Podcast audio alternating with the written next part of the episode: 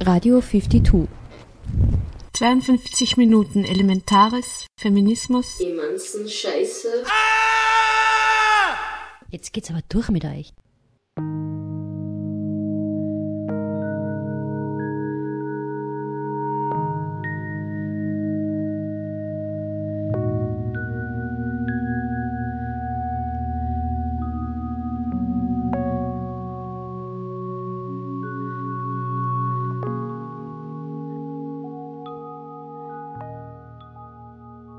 Herzlich willkommen zu den 52 Radiominuten von 52, der Vernetzungsstelle für Frauen in Kunst und Kultur in Oberösterreich auf Radio Froh 105,0 MHz.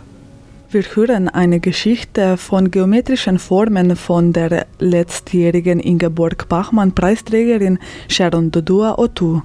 Sie war Anfang Dezember 2016 im Rahmen der Tagung Ungleichheiten revisitet, Konzeptionen und Interventionen kritischer Geschlechterforschung an der Linzer Kunstuniversität zu Gast. Anfang Jänner haben wir die Linzer Filmpremiere Female to What the Fuck im Movimento in Linz besucht. Cordula Thüm, eine der Regisseurinnen dieses Films, war beim Screening anwesend. Wir haben mit ihr ein Interview über den Dokumentarfilm geführt. Wir hören ein Interview mit dem Kurator Felix Kremer zu Geschlechterbeziehungen in der Kunst. Er spricht über Inhalte der Ausstellung Geschlechterkampf Franz von Stück bis Frida Kahlo, die im Städel Museum in Frankfurt am Main zu sehen ist. Wir haben diesen Beitrag von der tagesaktuellen Redaktion von Radio Korax in Halle übernommen. Was gibt's Neues ist in 5 to 2 Minutes Feminist News zu hören. Zum Abschluss noch Veranstaltungsankündigungen. Am Mikrofon Irnea Savitz.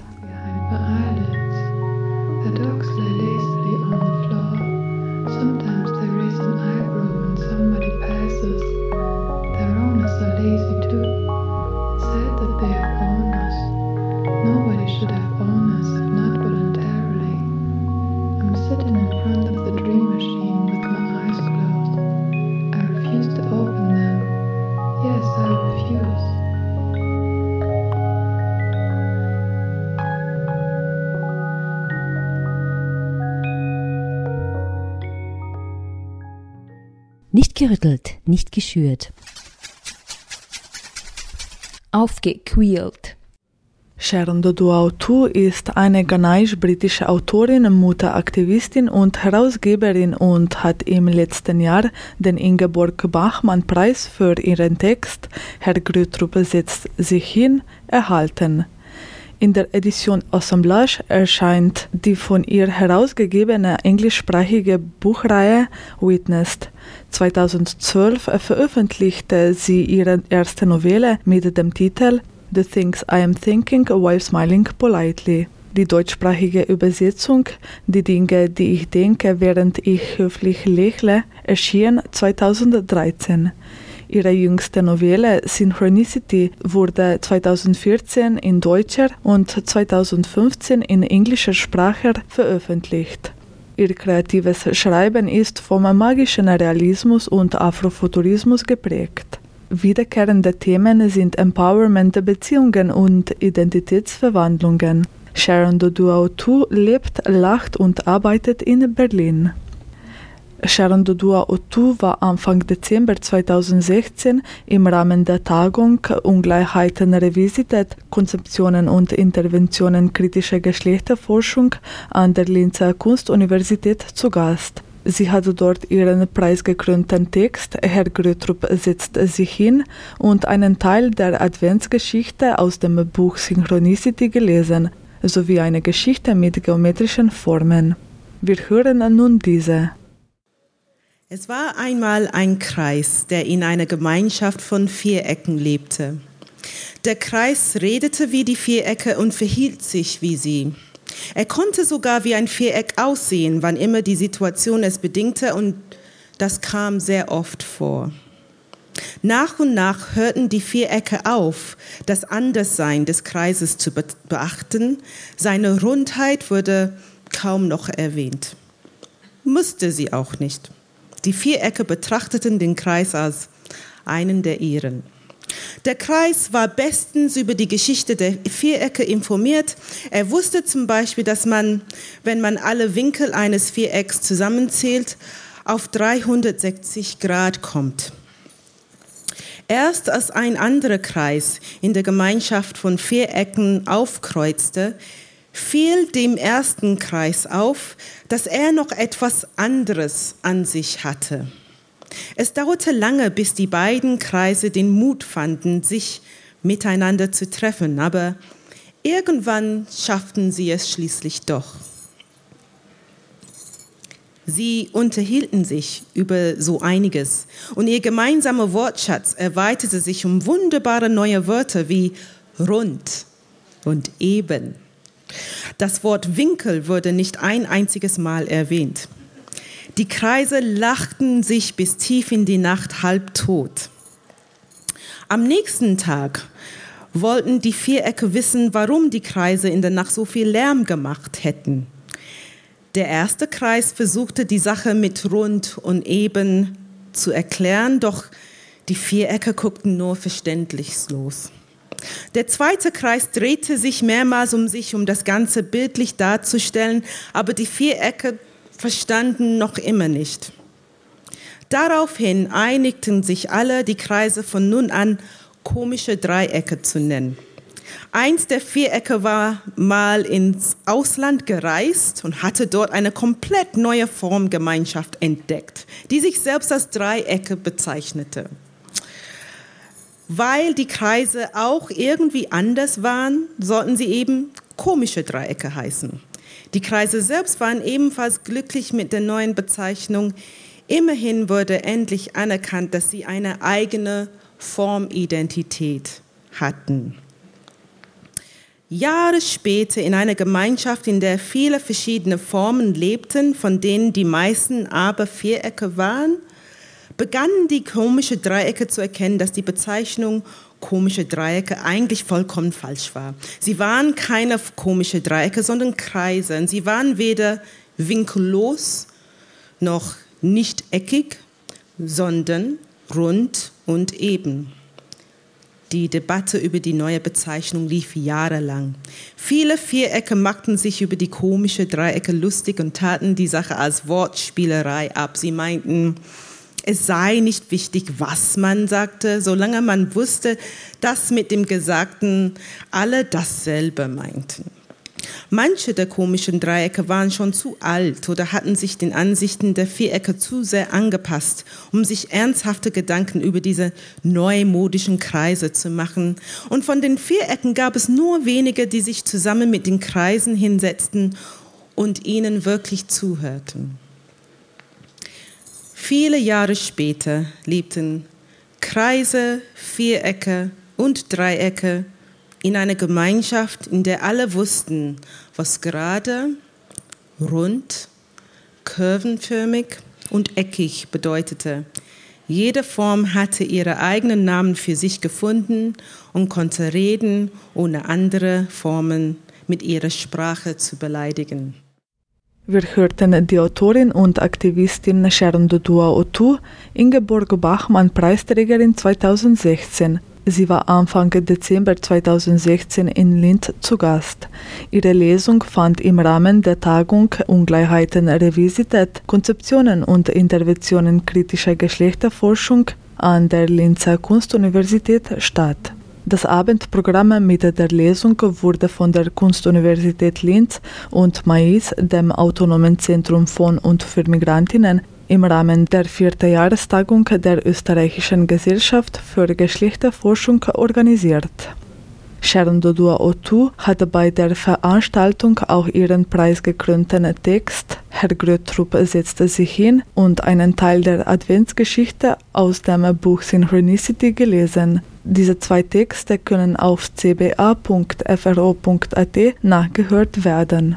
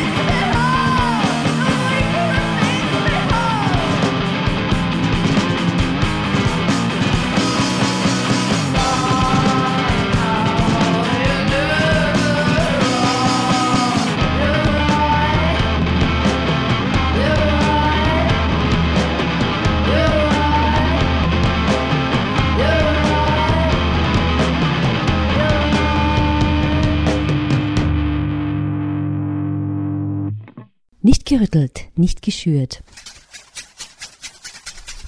Aufgequält. Vor der Transition ist nach der Transition. Female to What the Fuck beginnt dort, wo andere Dokumentarfilme, die sich mit Transbiografien beschäftigen, oft enden. Der Film untersucht die Gratwanderungen und Bruchlinien, an denen Geschlecht vor, während, nach oder abseits dessen entsteht, was in der öffentlichen Wahrnehmung gemeinhin als der Weg der Geschlechterangleichung gesehen wird. So lautete die Beschreibung des Dokumentarfilms Female to What the Fuck. Der Film wurde von den Filmemacherinnen Katharina Lampert und Cordula Thümer produziert und 2015 veröffentlicht. Am 10. Jänner 2017 hat im Movimento die Linzer Premiere dieses Films stattgefunden. In Anwesenheit der Filmemacherin Cordula Thüm wurde anschließend eine Diskussion geführt. Wir haben vorher ein kurzes Interview mit ihr aufgenommen. Sie spricht über die Inhalte, über ProtagonistInnen, Drehbuch von Female to What the Fuck sowie ihre Pläne für die Zukunft. Zum Anfang spricht sie über den Inhalt des Films. Cordula Thüm. Ein Ausgangspunkt für den Film war, dass der Film nicht ähm, den Fokus ausschließlich auf eine medizinische Transition legen soll. Also das kommt zwar schon vor im Film, also bei einem Protagonisten ist das Teil seiner Narration, aber es ist eben nur ein Teil im Film und ähm, wir wollten eben verschiedene diversere Geschichten erzählen, die nicht damit enden, dass quasi diese medizinische Transition beendet ist, was halt sehr oft ähm, ja das Thema von Filmen über Trans ist. Und so ein Thema, also es gibt halt relativ viele verschiedene Themen, glaube ich, jetzt im Film. Ähm, aber so ähm, Hauptthemen sind schon Transmaskulinität und auch so ein, ein, eine Frage danach, was das sein kann oder wie die ausschauen kann. Und generell Männlichkeit auch irgendwie kritisch zu hinterfragen oder Bilder von Männlichkeit, welche es gibt, wie die ausschauen und ähm, welche man selber leben will und ähm, verschiedene biografische Erzählungen, wie Leute mit ihren mit ihrer Geschlechtsidentität gelebt, also in der Vergangenheit gelebt haben und in der Gegenwart leben und ähm, welche Rolle Feminismus in ihrem Leben spielt, welche Rolle eine queere Szene in ihrem Leben spielt, also so Fragen nach Zugehörigkeit und Community. Das ist auch immer so eine Frage, die dann kommt. Ja, was bist du dann eher? Bist du eher Mann oder eher Frau? Du stellst eine Frage. Wiese, da stehen zwei Bäume männlich, weiblich. Wo stehst du? Stehst du da? Stehst du da? Stehst du da? Stehst du da? Und ich sag, schön. Für mich ist es einfach nur eine Wiese, da stehen keine zwei Bäume. Der Dokumentarfilm stellt Personen bzw. Transbiografien vor. Wie habt ihr Kontakt mit den ProtagonistInnen aufgenommen und wie war die Bereitschaft äh, von deren Seite? Die Motivation, einen Film zu machen, ist unter anderem daraus entstanden, dass wir die Leute gekannt haben, die eben dann angefangen haben, eine Transition zu machen. Und einige von denen kannten wir vorher schon besser und ähm, mit einigen waren wir einfach auch schon besser befreundet. Wir haben den Film auch unter anderem deshalb gemacht, weil wir mit ihnen befreundet waren. Also wir haben auch am Anfang gemeinsam Fragestellungen, die im Film verhandelt werden, entwickelt und so schon versucht, so ein bisschen einen gemeinsamen Prozess zu haben in dem Film, was manchmal besser, manchmal schlechter gelungen ist, aber es war schon auch so ja, ein Versuch, das so ein bisschen gemeinsam zu entwickeln und genau. Und wie ist dann der Dreh äh, gelaufen? Na, die Dreharbeiten waren, glaube ich, ziemlich entspannt. Also ich glaube, dadurch, dass wir mit einem sehr, sehr kleinen Team gedreht haben und eben wir uns alle, fast alle, schon besser kannten, war schon so, eine, so ein Vertrauen da, dass, dass das irgendwie möglich gemacht hat, dass wir alle relativ entspannt waren. Also wahrscheinlich auch nicht bei jedem Dreh, aber so ich glaube im Großen und Ganzen. Und wie lange hat das gedauert, äh, dieser äh, Prozess von äh, Filmen? Also wir haben insgesamt fünf Jahre gearbeitet, aber halt mit so Konzept einreichen, Drehbuch ähm, entwickeln und dann Der erste Dreh war 2010 und der letzte Dreh war Ende 2014, mhm. genau. Und eben halt, wir haben natürlich nicht die ganze Zeit gedreht, aber über einen längeren Zeitraum immer wieder immer wieder gedreht und dann waren noch fünf Monate Schnitt und Fertigstellung. Und ich finde mich ja super so. das ist mir auch deppert. Also ich ich habe immer, ich keine Ahnung, ich habe immer gedacht, als Cis-Mann wäre ich vielleicht nicht, nicht so einfach so feministisch geworden. Wir haben jetzt nie so ein total detailliertes Drehbuch, sondern halt eher so ein grobes Konzept mit so Anhaltspunkten und das haben wir schon größtenteils eigentlich auch umgesetzt, glaube ich. Ein Protagonist ist relativ am Anfang schon ausgestiegen aus dem Film, also der war dann nicht mehr dabei. Ja, und sonst, was wir nicht so drin haben jetzt, was wir am Anfang mehr als Ebene haben wollten, ist so über YouTube und Internet zu sprechen und über diese Kanäle. Gibt es viele Kanäle für, von Transpersonen für Transpersonen. Das kommt jetzt eigentlich nur in so einem Satz vor. Das ist jetzt zum Beispiel gar nicht drinnen. Und sonst ist schon relativ viel äh, im Film, was im Drehbuch so angedacht war eigentlich. Ja, natürlich, es verändert sich halt schon über, innerhalb von fünf Jahren total viel, aber ich, ich kann es jetzt auch gar nicht so, glaube ich, so klar benennen. Einfach halt ein generelles ähm, Wissen, eine Intensität, eine Auseinandersetzung mit dem Thema und halt eine größere Aufmerksamkeit, also eine andere Aufmerksamkeit für Gender-Diskurse, die halt auch immer noch da ist. Also als Transboy, weil ich auch das Gefühl habe, ich bin noch nicht ausgewachsen. Also ich, als Transmann würde ich mich zum Beispiel nicht identifizieren, weil ich merke, dass ich da einfach noch einen Weg gehen muss.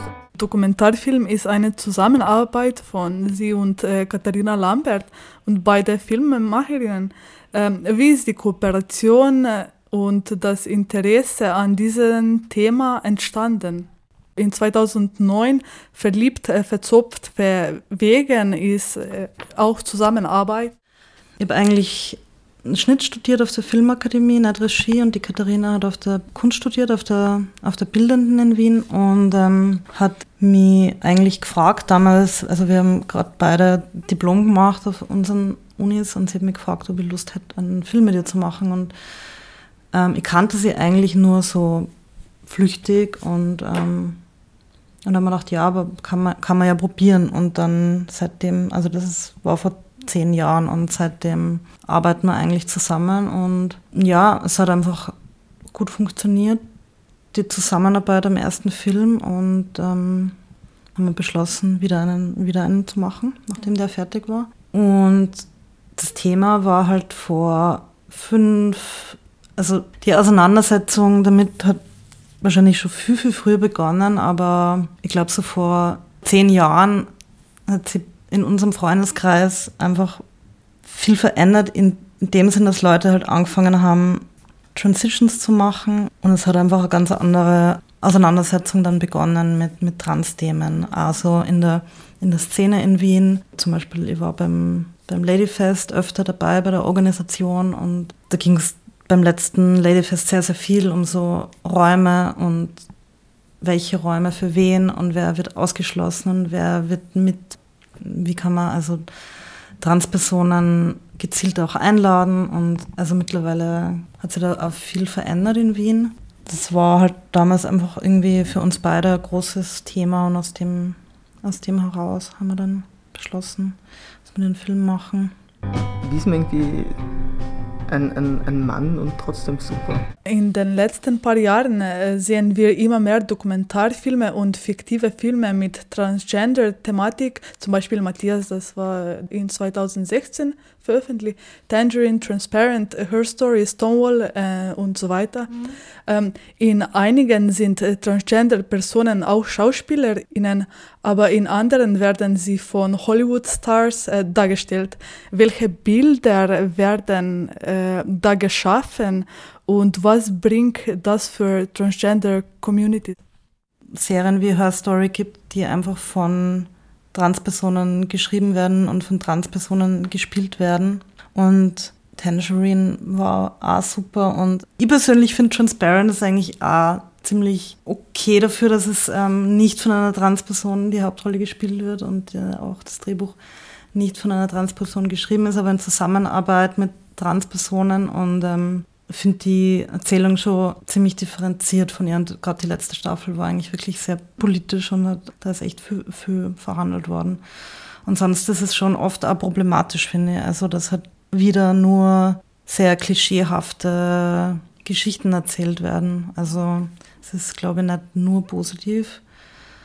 Ähm, und im Moment ist, also ich habe mir gerade das National Geographic gekauft, ist auch ein großer Gender-Schwerpunkt und ähm, habe es noch nicht so genau angeschaut, aber gleich im Editorial wird wieder über die Transfrau am Cover mh, hm, die ganze Zeit mit er, also über, über ihn gesprochen und es ist halt ähm, eine Art, also das ist halt eine sehr gewaltvolle, nicht sehr hilfreiche ähm, ja, Art darüber zu reden, über, über Transmenschen. Also einerseits natürlich super und wenn dadurch mehr Bewusstsein geschaffen wird tatsächlich, aber halt nicht so super, wenn dann wieder nur sehr stereotype Bilder produziert werden. Welche Pläne hast du noch im Filmbereich und welche Themen interessieren dich oder welche Thematiken, mit welchen du dich bisher noch nicht beschäftigt hast, würden dich reizen? Also eigentlich würde ich gern mal einen Spielfilm machen, aber das, glaube ich, dauert nur ein bisschen. Und sonst, in den zwei Filmen, die wir bis jetzt gemacht haben, geht es halt schon sehr stark um Identität, aber und auch darum, wie man so quasi schwere Themen irgendwie auf so einer, auf so einer humorvollen Ebene erzählen kann, die halt irgendwie Raum aufmacht und für Platz lässt den, den Leuten, die in diesen Filmen sind. Also versucht hat, die Leute für sich selber sprechen zu lassen. Also das ist auf jeden Fall, glaube ich, unser Ansatz gewesen in den beiden Filmen und so möchte auch gern weiter Filme machen, wo es wahrscheinlich um Identität geht, aber ähm, was da jetzt das nächste Thema sein wird, bin ich mir noch nicht so sicher. Ich glaube, es wird vielleicht wieder eine ähnliche Richtung sein. Also Dokumentarfilm. Mhm. Oder mal was ganz anderes, aber bin gerade mal überlegen. Transgender ist für mich eine Identität, obwohl es eigentlich mit dem Trans also eine Bewegung darstellt.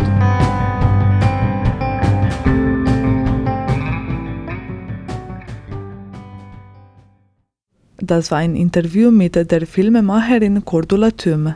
Sie hat über die Inhalte, über ProtagonistInnen und Drehbuch des Dokumentarfilms Female to What the Fuck gesprochen, sowie über ihre zukünftigen Pläne im Filmbereich. Wir haben sie bei der Linzer Premiere des erwähnten Films im Jänner im Movimento in Linz getroffen.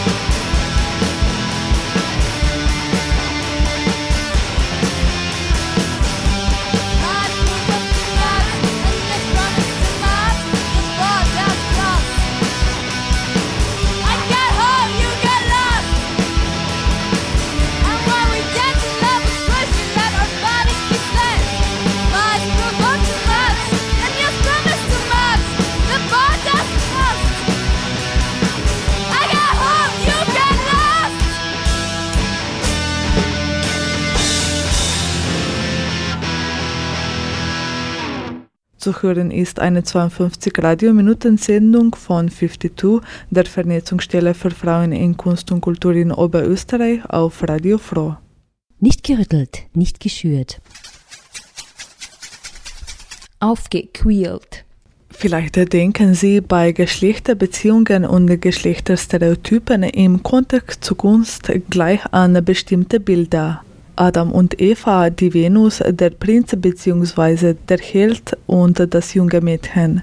Eine Auseinandersetzung mit Geschlechterrollen gibt es schon immer, so auch in der Kunst. Im Städel Museum in Frankfurt wird derzeit die künstlerische Auseinandersetzung mit Geschlechterbeziehungen aus kunsthistorischer Perspektive behandelt. Die Ausstellung heißt Geschlechterkampf Franz von Stuck bis Frida Kahlo. Sie widmet sich Geschlechterrollen und Beziehungen in der Kunst von der Mitte des 19. Jahrhunderts bis zum Ende des Zweiten Weltkrieges. Die Kuratorinnen Felicity Korn und Felix Kremer haben vier Jahre lang an der Ausstellung gearbeitet. Wir hören ein Interview mit dem Kurator Felix Kremer zu Geschlechterbeziehungen in der Kunst. Er spricht über Inhalte der Ausstellung Geschlechterkampf Franz von Stuck bis Frida Kahlo. Wir haben diesen Beitrag von Radio Korax aus Halle übernommen. Die tagesaktuelle Redaktion hat ihn produziert. Der Mensch zeichnet sich gegenüber anderen Lebewesen auch dadurch aus, dass er die Sozialität seiner Gattung in kulturellen Ausdrucksformen verarbeitet. Die Kunst ist wie eine Verdopplung der Welt, ein Bild einer Ausdrucksform, in der sich der Mensch spiegelt und über sich selbst spricht. Alle Bereiche des menschlichen Lebens finden Eingang in dieses Spiegelbild und so handelt die moderne Kunst immer wieder auch vom Verhältnis der Geschlechter zueinander. Männlichkeit und Weiblichkeit als Konstruktionen, die immer auch einer historischen Wandlung unterliegen, sind vielleicht sogar ein zentrales Thema der modernen Kunst. Jeder kennt künstlerische Darstellungen der Liebe, meistens werden in solchen Darstellungen Stereotypen befestigt, vielleicht auch neue Idealbilder geschaffen oder bekannt gemacht. Adam und Eva, die Venus, der Held und das junge Mädchen, Romeo und Julia, der junge Werther und die anmutige Lotte um nur einige Beispiele zu zitieren. In der Kunst wurden aber auch immer wieder geschlechtliche Idealvorstellungen durcheinandergebracht und kritisch reflektiert, etwa in Virginia Woolfs Roman Orlando. Geschlechterkampf Franz von Stuck bis Frida Kahlo, so heißt eine Ausstellung, die gerade in Frankfurt am Main zu sehen ist, eine Ausstellung, die sich dabei vor allem der bildenden Kunst widmet.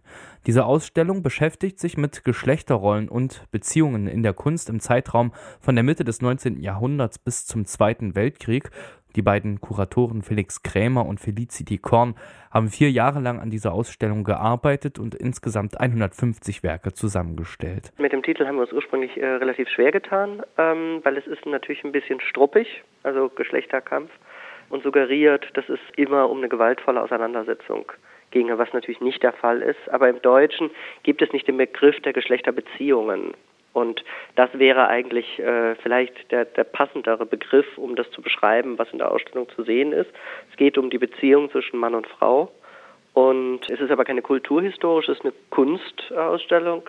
Das heißt, ähm, die Werke, die wir da zeigen, kommen von Malern eben wie Franz von Stuck bis Frida Kahlo, womit wir einen historischen Bogen im Untertitel ja auch schon mal andeuten. Es geht so von circa 1860 bis 1945. Das ist so der zeitliche Rahmen. Das wollte ich Sie auch gerne noch fragen, wie eigentlich, also warum dieser Zeitraum gewählt wurde, was genau diesen Zeitraum auch ausmacht, was Geschlechterbeziehungen angeht. Also das Thema ist natürlich viel, viel älter. Also die Auseinandersetzung äh, zwischen Mann und Frau hat es immer schon gegeben und wird es sicherlich auch immer weitergeben. Wir sind auch nicht so naiv zu glauben, dass diese Ausstellung irgendwie das irgendwie lösen könnte. Es ist aber so, als wir in der Vorbereitung der Ausstellung geschaut haben, also welcher Zeitraum ist wirklich irgendwie signifikant? Da ist der Anfangspunkt so circa 1860. Da sieht man schon, da gibt es eine deutliche Veränderung. Und diese Veränderung ist meistens, kommt die durch ein gewachsenes Selbstbewusstsein auf der Frauenseite, die Forderung nach äh, deutlich mehr Rechten, nach so etwas wie einer Gleichstellung, auch wenn man das 1860 man da noch weit, weit von entfernt war.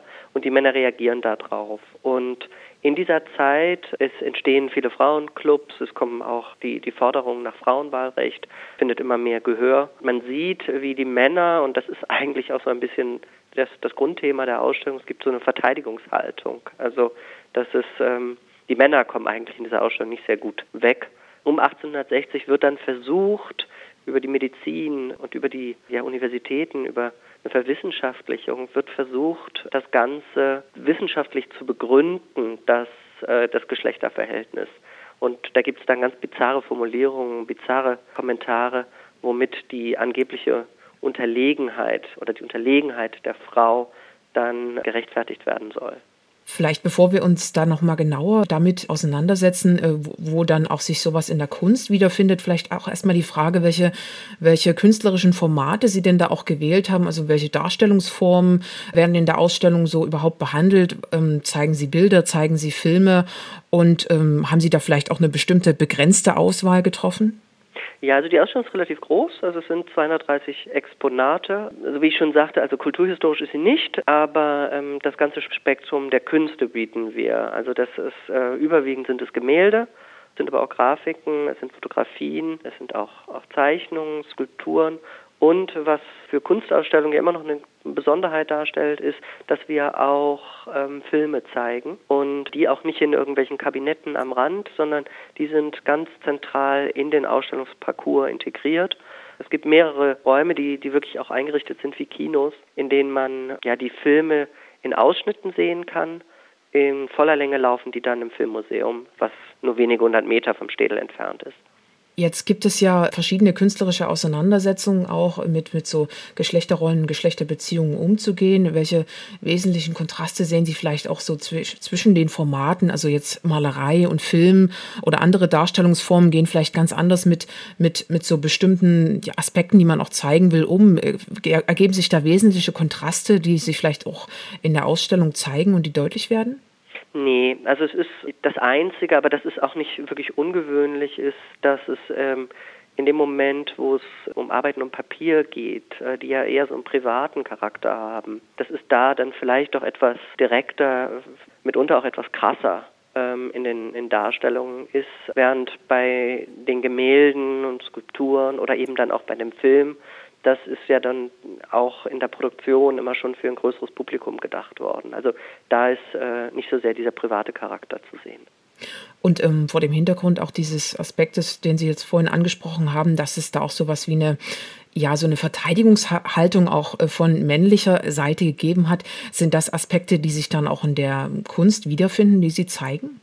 Ja, also es ist schon, schon, also wir haben uns sehr darum bemüht, ähm, also ich habe die Ausstellung ja auch nicht alleine kuratiert, sondern gemeinsam mit einer Kollegin und gemeinsam haben wir uns sehr darum bemüht, da ein, ein möglichst ausgeglichenes Verhältnis von Künstler und Künstlerinnen auch herzustellen, was gerade im 19. Jahrhundert einfach schlichtweg nicht möglich ist. Also weil auch wenn es im 19. Jahrhundert schon Künstlerinnen gab, haben die sich nicht mit dieser Thematik auseinandergesetzt es, es wäre, äh, wäre natürlich schön, da sozusagen eine, eine, Gleichung oder eine Angleichung auch zeigen zu können, liefern zu können. Und das äh, gelingt dann aber erst im zweiten Teil der Ausstellung, nämlich im 20. Jahrhundert, wo wir tatsächlich dann so eine äh, 50-50 Variante haben. Das haben Sie aber nicht gefragt, bin ich mir schon bewusst. Es ist mir nur ein Aspekt der mir einfach ähm, ganz wichtig ist. Die Verteidigungshaltung, das, das sieht man gerade eben auch im 19. Jahrhundert, wo sehr viele, wenn Sie in der Ausstellung sehen, es sind sehr viele nackte Frauen da. Es sind in der Regel sind das starke Frauen. Das sind Frauen, die sozusagen äh, was Anziehendes haben, aber auch gleichzeitig was Angstmachendes. Und das sind Angstbilder im Prinzip. Und der Mann, deswegen sagte ich das, der Mann kommt da nicht unbedingt gut weg. Der ist, auch wenn er in den Bildern oftmals fast abwesend wirkt, ist er natürlich indirekt als Produzent dieser Kunstwerke die ganze Zeit anwesend. Und, und das verändert sich. Man, man kann schon auch sehen, dass die, die Art und Weise, also auch der Auseinandersetzung, das nimmt an Aggressivität zu in dem Moment, wo Frauen sich mehr Rechte ja erkämpfen Und da sind einschneidende Ereignisse, ist da zum Beispiel der Erste Weltkrieg und äh, gerade die, die Werke, die dann in Deutschland nach dem Ersten Weltkrieg entstehen, da gibt es durchaus Darstellungen, die ähm, sehr irritierend sind. Also die, das Thema des Lustmords zum Beispiel, wo Künstler immer wieder eigentlich Vergewaltigungsszenen auch malen und darstellen, auch bekannte Künstler, also wie Dix ist da ähm, Einnahme nur, wo man aber sieht, das entsteht zu einer Zeit als indirekte Reaktion auf Kriegserfahrung. Und das ist, äh, so ist die Ausstellung, ist auch chronologisch angelegt, dass man tatsächlich sehen kann, wie sich das, also auch dieses Geschlechterverhältnis, wie sich das immer wieder auch verändert. An die beiden Weltkriege hatte ich jetzt auch gedacht, weil die ja auch in ihrem in dem Zeitrahmen liegen, den sie auch umreißen äh, künstlerisch. Und ich hatte mir auch gedacht, dass ähm, vermutlich auch so eine militärische Perspektive auch einen ganz wesentlichen Einfluss auf die Darstellung der Kunst hatte. An so diese zahlreichen Vergewaltigungen, die ja tatsächlich auch stattgefunden haben, hatte ich jetzt gar nicht gedacht. Gibt es da noch ähm, weitere Aspekte, die vielleicht deutlich werden? Auch dieser militärische Charakter, der sehr männlich besetzt ist zum Beispiel? Der kommt in der Kunst also in der Propaganda denke ich äh, schon, dass es da noch eine stärkere Rolle spielt. In den, in Kunstwerken, die wir zeigen, die ja ähm, dann doch einen anderen Adressatenkreis angesprochen haben und auch ansprechen, spielt dieser Aspekt so eins zu eins nicht so die Rolle. Und der Zweite Weltkrieg ist, also da wir Ende der 40er Jahre aufhören, ist da die, die Verarbeitung und äh, die Auseinandersetzung damit setzte dann doch eher später erst mhm. ein. Ja. Wir haben uns trotzdem entschlossen, äh, so einen Cut zu setzen, weil äh, den, den Blick, den wir natürlich auf die ganze Sache haben, ist ein kunsthistorischer. Und die, das letzte Kapitel, das sind Arbeiten eben von Frida Kahlo und ähm, den, den Surrealisten. Und da spielt der, der Zweite Weltkrieg dann eben nicht wirklich die Rolle. Wir haben uns aber ganz bewusst eben dagegen entschieden, das Thema bis in die Gegenwart zu verfolgen, weil äh, in Diskussionen, Gesprächen während der Vorbereitung äh, dieses Projekts und das hat, das waren immerhin vier Jahre, also wir saßen lange, lange an dieser Ausstellung, haben wir immer wieder gemerkt, dass gerade auch die jüngere Generation, das ist denen ist bewusst, dass, äh, dass das heute ein Thema ist und damit steigt auch die Ausstellung ein.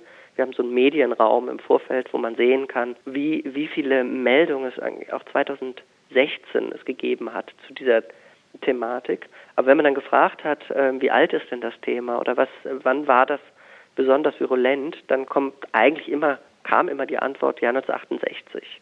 Studentenrevolution, das ist sozusagen noch präsent aber dass das ein Thema eben eigentlich dass es so alt ist wie die Menschheitsgeschichte und auch in der Kunst immer wieder verhandelt wurde, das, das ist äh, nicht so im Bewusstsein. Und wir wollten im Prinzip die Vorgeschichte zu 1968 dann bis dahin einsteigen oder bis dahin die Geschichte erzählen.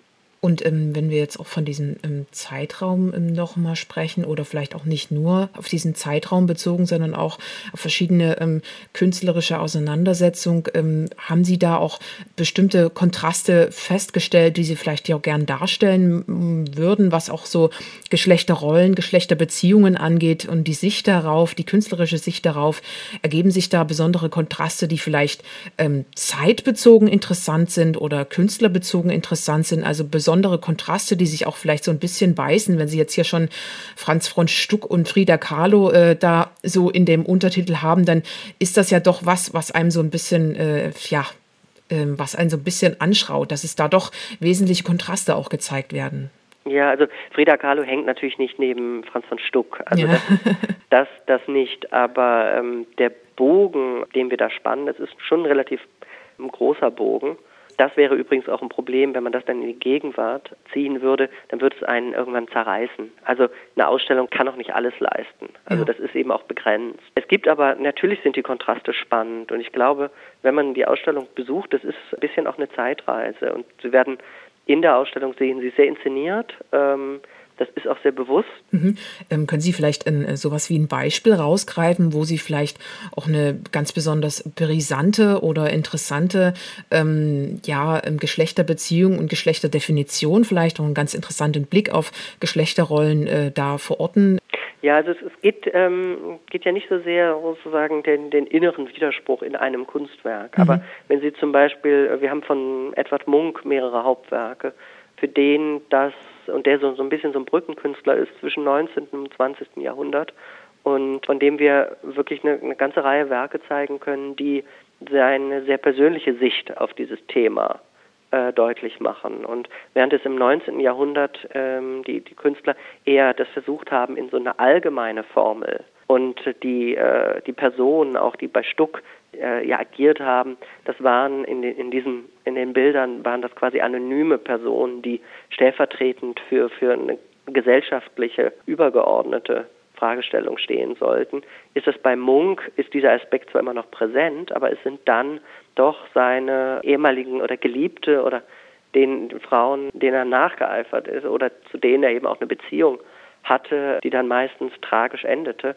Das sind dann die Figuren, die bei Munk zu sehen sind, während bei ähm, einer Person wie, wie Claude Quin, also französischen Schriftstellerin und gleichzeitig Fotografin, die äh, in den 20er Jahren dann in unterschiedliche Rollen schlüpft, was so weit geht, dass sie eben das äh, Pseudonym, was sie sich gibt, eben Klotker, dass das geschlechtsneutral ist. Und aber der Bogen äh, oder die, die, die unterschiedlichen Themen, die wir da anreißen, das ist wirklich, ich glaube, es sind 80 Künstler in der Ausstellung und fünf von denen haben wir monografische Räume gewidmet. Claude Quin, Franz von Stuck, äh, Frida Kahlo, Munk und Jan Mamm sind da zu nennen. Aber äh, das ist so vielfältig, dass man das jetzt nur so anreißen kann. Zu hören war ein Interview mit dem Kurator Felix Kremer zu Geschlechterbeziehungen in der Kunst. Er sprach über Inhalte der Ausstellung Geschlechterkampf Franz von Stuck bis Frida Kahlo, die im Städel Museum in Frankfurt am Main zu sehen ist. Wir haben diesen Beitrag von Radio Korax aus Halle übernommen.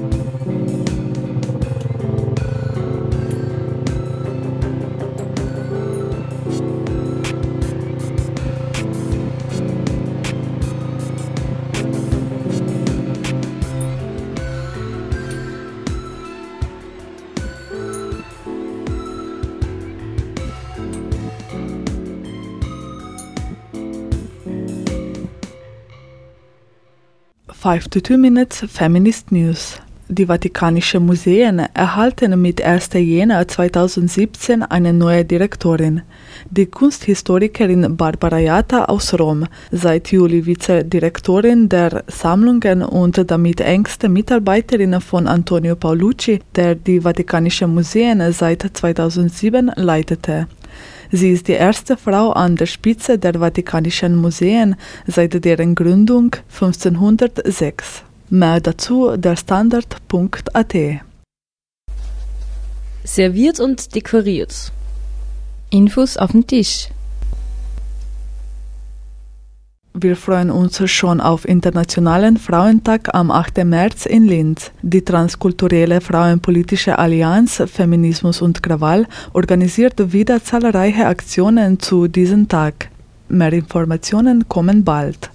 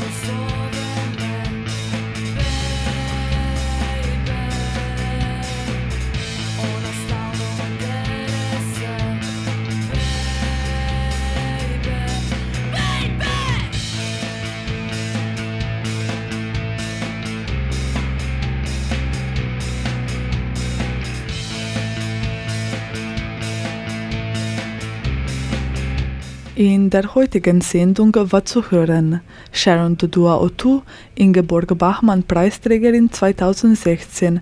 Wir hörten eine Geschichte von geometrischen Formen, die sie im Rahmen des Abendsprogramms der Tagung Ungleichheiten revisitet, Konzeptionen und Interventionen kritischer Geschlechterforschung an der Kunstuniversität Linz Anfang Dezember 2016 gelesen hat ein Interview mit der Filmemacherin Cordula Thüm.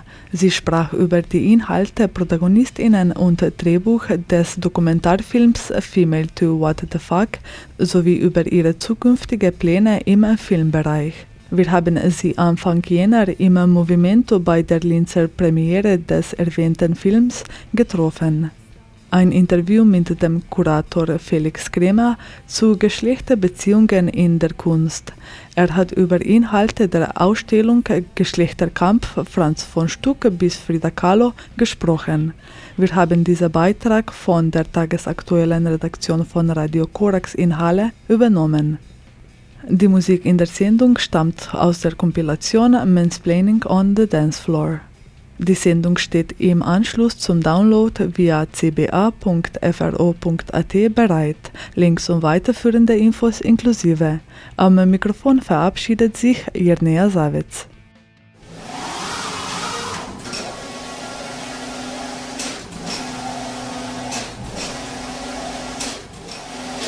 Die Arbeit von Künstlerinnen und Kulturarbeiterinnen findet weder die entsprechende Beachtung noch die adäquate monetäre Abgeltung.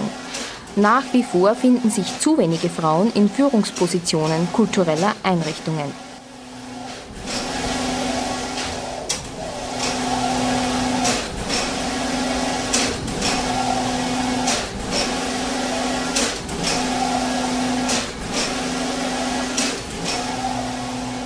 Ziel der Kulturpolitik muss die Herstellung von reeller Gleichstellung in allen Bereichen und Symmetrie auf allen Ebenen des künstlerischen und kulturellen Lebens sein.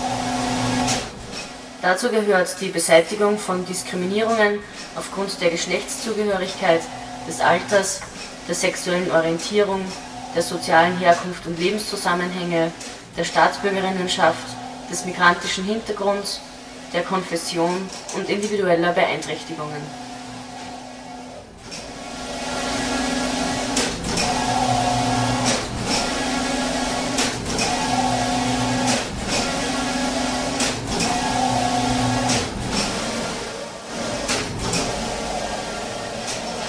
Bedarf der Frauenförderung, der Unterstützung frauenspezifischer Aktivitäten und der Etablierung von Gender Mainstreaming im Kunst- und Kulturbereich.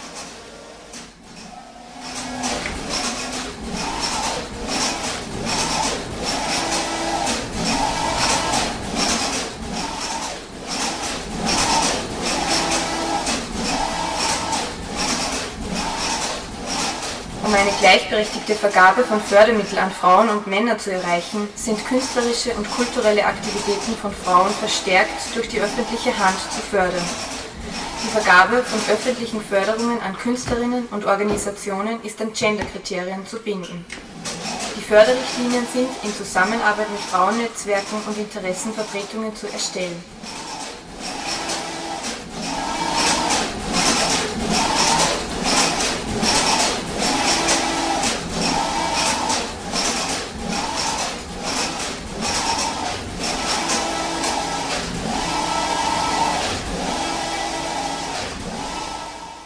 Alle Gremien, Jurys und Beiräte sind geschlechterparitätisch zu besetzen. Fach- und Genderkompetenzen sind Qualifikationserfordernis. Ziel ist, Preise, Stipendien und Fördermittel gendergerecht zu vergeben. Das umfasst sowohl die inhaltliche als auch die personelle Dimension.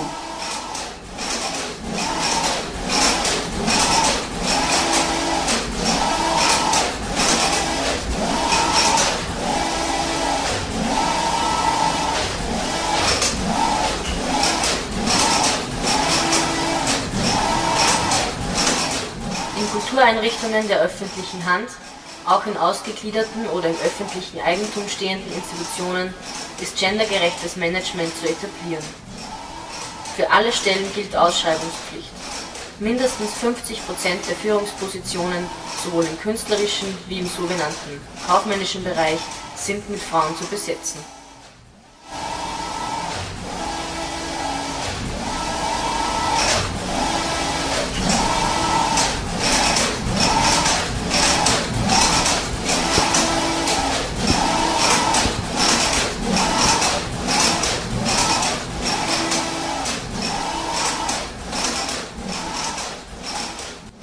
Künstlerische und kulturelle Arbeit muss mit Existenzsicherung verbunden sein.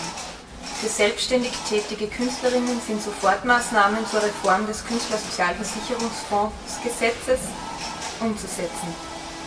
Die Entwicklung und Umsetzung von Modellen der Existenzsicherung, insbesondere für prekär Beschäftigte, ist zu fördern. Existenzsicherung muss auch unabhängig von Erwerbsarbeit gewährleistet sein, ohne Bedingungen und für alle.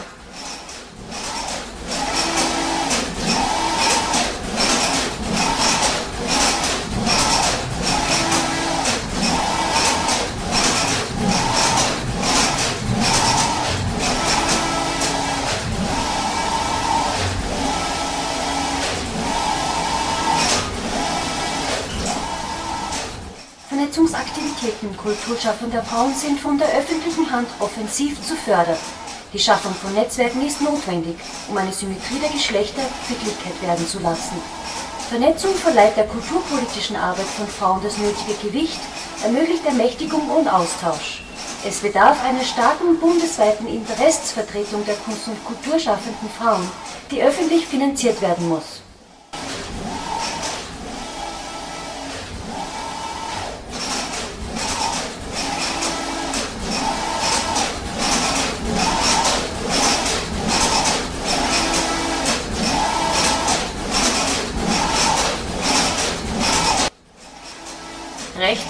Ausdruck der eigenen Geschlechtlichkeit ohne Diskriminierung und Diffamierung.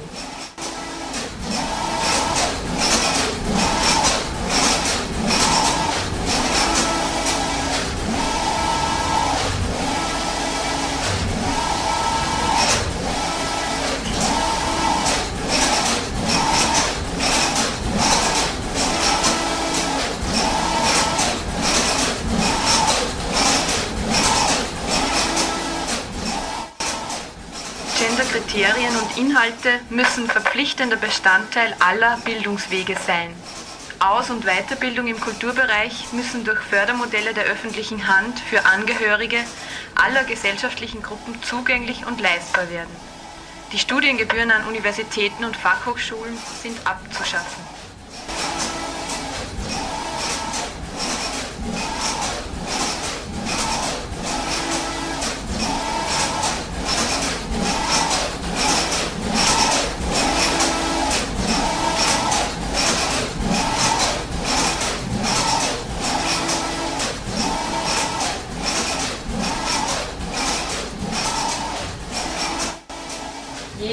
Jeder hat das Recht auf freie Wahl des eigenen Geschlechts und auf den uneingeschränkten Ausdruck aller geschlechtlichen Empfindungen. Geschlechtskonformität darf kein Kriterium für die Achtung oder Missachtung von Menschen sein.